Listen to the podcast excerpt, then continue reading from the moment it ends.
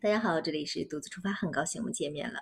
今天我们接着聊菲律宾啊，其实，呃，今天呢有一个独自出发看世界那个专辑也上线了，那里呢我是计划把所有的国家都聊一遍，世界上目前所有的国家啊，当然不知道更新到什么时候，但是会尽量的 保持更新的频率的啊，那个是一个约稿，就等于是要定制的一个专呃专辑，呃，所以。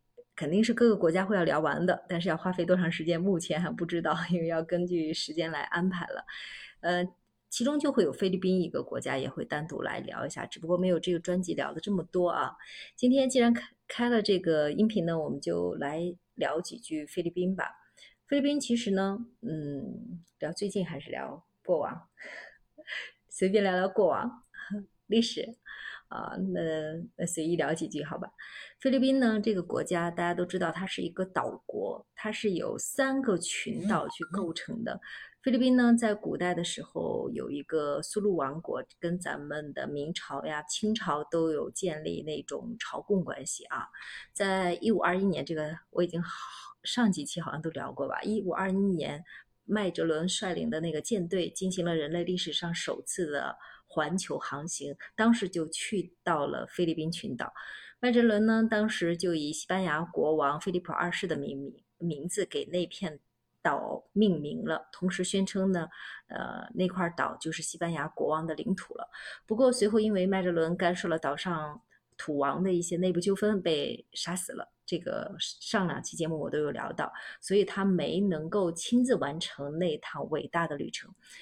从这里呢，我们就可以了解到，这个西方殖民者是有一点霸道的。看到一个地方，哎，你没有人管，也没有人怎么样，就给人家起一个名字，然后就把人家那个土地强占了，就很早呢就开始干涉别的国家内政了，是有这样的一个。这是不叫记录吧，这是事实，对吧？不管怎么样来说，菲律宾这个名字呢，就一直这样延续了下来。而菲律宾呢，被西班牙统治有三百多年了，一直到一八九八年的时候，美国跟西班牙爆发了一场战争，而这场战争呢，是新兴的帝国主义国家跟老牌的帝国主义国家之间重新去划分他们殖民地势范围的一场战争，最终。前面也聊到了，就是已经衰败的西班牙无力再跟美国去抗衡了，被美国抢去了位于南州呃美洲那边的古巴，还有呃波多黎各，还有亚洲的菲律宾，基本上就这些地方。从此呢，美国就接办西班牙开始管理这个菲律宾了，一直到二战时候，一九四二年，日本。攻占了菲律宾，当时呢，美国的名将麦克阿瑟也没有办法去阻挡这个日本的入侵，后来美军就撤退了。麦克阿瑟呢，他临走前还发表了一次讲话，就是有一句非常著名的话啊，就是说我一定会回来的。后来这个话大家也知道，被很多的动画片当成坏人的那种。引用吧，就是这个麦克阿瑟将军呢，在两年之后，他就重新率领美军重新在这个菲律宾重新登陆呢。后来又在大雨当中又发表了一次演讲，就是说菲律宾人民，我回来了。啊，随后美国就开始继续殖民菲律宾，又是两年之后，菲律宾才获得了独立，在一九四六年的时候。好了，关于这个历史，就今天又等于。随意聊了一些，大家如果对呃菲律宾这些历史稍微感兴趣的话，也可以去听听《独自出发看世界》。哇，这是不是在做广告？没有啊，闲聊。好了，关于这期 节目我们就到这里了。呃，菲律宾以后的嗯内容里面，大家看看想听什么吧？跟旅行有关的，还是跟投资有关的，还是跟教育什么有关的？大家可以闲聊。最近我对菲律宾那边的关注呢，差不多。就是一个投资方面跟教育方面，因为教育方面的话，朋友们他们不是有的，呃，报的那边的课，我也有报的啊。他们觉得叫水博嘛，不能这样评价吧？啊，是因为有一些事件，因为那那里的话，上硕士、博士那些门槛相对而言比较低，费用也比较低，所以很多有一些有诉求的人就会去。当然，有一些是为了投资的人，有些为了信息的人，每个人的。呃目标不一样啊，目的不一样，所以就是这样。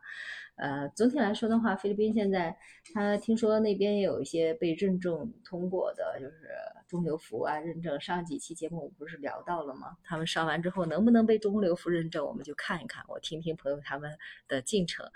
呃，朋友们他们现在基本上论文已经答辩完了，修改完了，然后就等着他们签字。那边有个特别有意思的，就是他们每次答辩的时候，听说还要去给。教授他们额外的车马费，就是说，他们说在菲律宾当地呢，呃，答完辩之后呢，全当地的学生会给菲律宾那边的教授一些礼物什么的。然后因为这个离得太远，没法给礼物，基本上就相当于车马费。他们要联系不同的那个教授，同时在线去答辩什么的。啊，当然小费了，就属于那些老师要花费时间。但是这些老师呢，学校难道是不支费不支付薪水的吗？肯定会支付的，但是又说是呀，具体的也不清楚。反正就是每次答辩完了，他们都会有一个车马费在，甚至你论文写完了之后还要去什么签字，签字的话也涉及到什么。呃，车马费、签字费，反正就是等于是你一个人要去找这么多教授去同时签字，跟你的论文上面嘛打印啊这些，甚至你的论文，当然这个跟国内差不多，你多少页你要打印多少份，它还是额外收费的。啊，打印完了给你邮寄，邮寄费。但是这个你比如说好几个人的论文同时去找教授去签字的话，就便宜一点。然后如果你就一个人的话，你平摊下来的费用就高一点，因为这些教授住在不同的地方。现在菲律宾那边的话，又没有完全说是正常，呃，正常就线下教学。当然，现在已经提倡了发文了啊。后期的这些，呃，估计今年以后的，就是允就需要要求去进行线下教学的。所以，如果你打算去菲律宾就学的话，这块一定要了解。之前的话，它因为是允许线上授课的，所以在之后。如果你还打算去菲律宾上学的话，这块要注意一下，不要不要被那个什么所谓的可以线上啊这块给误导了，一定要了解清楚啊。所以你除了那些报名的费用，除了你上学的费用，还有很多你看不到的所谓的其他的小费啊什么的，你也要考虑清楚。当然这不是所有的，只是我了解到的，我朋友他们目前所经受到的。好了。关于这个的话题，我们就先到这里了。我们下期节目再见。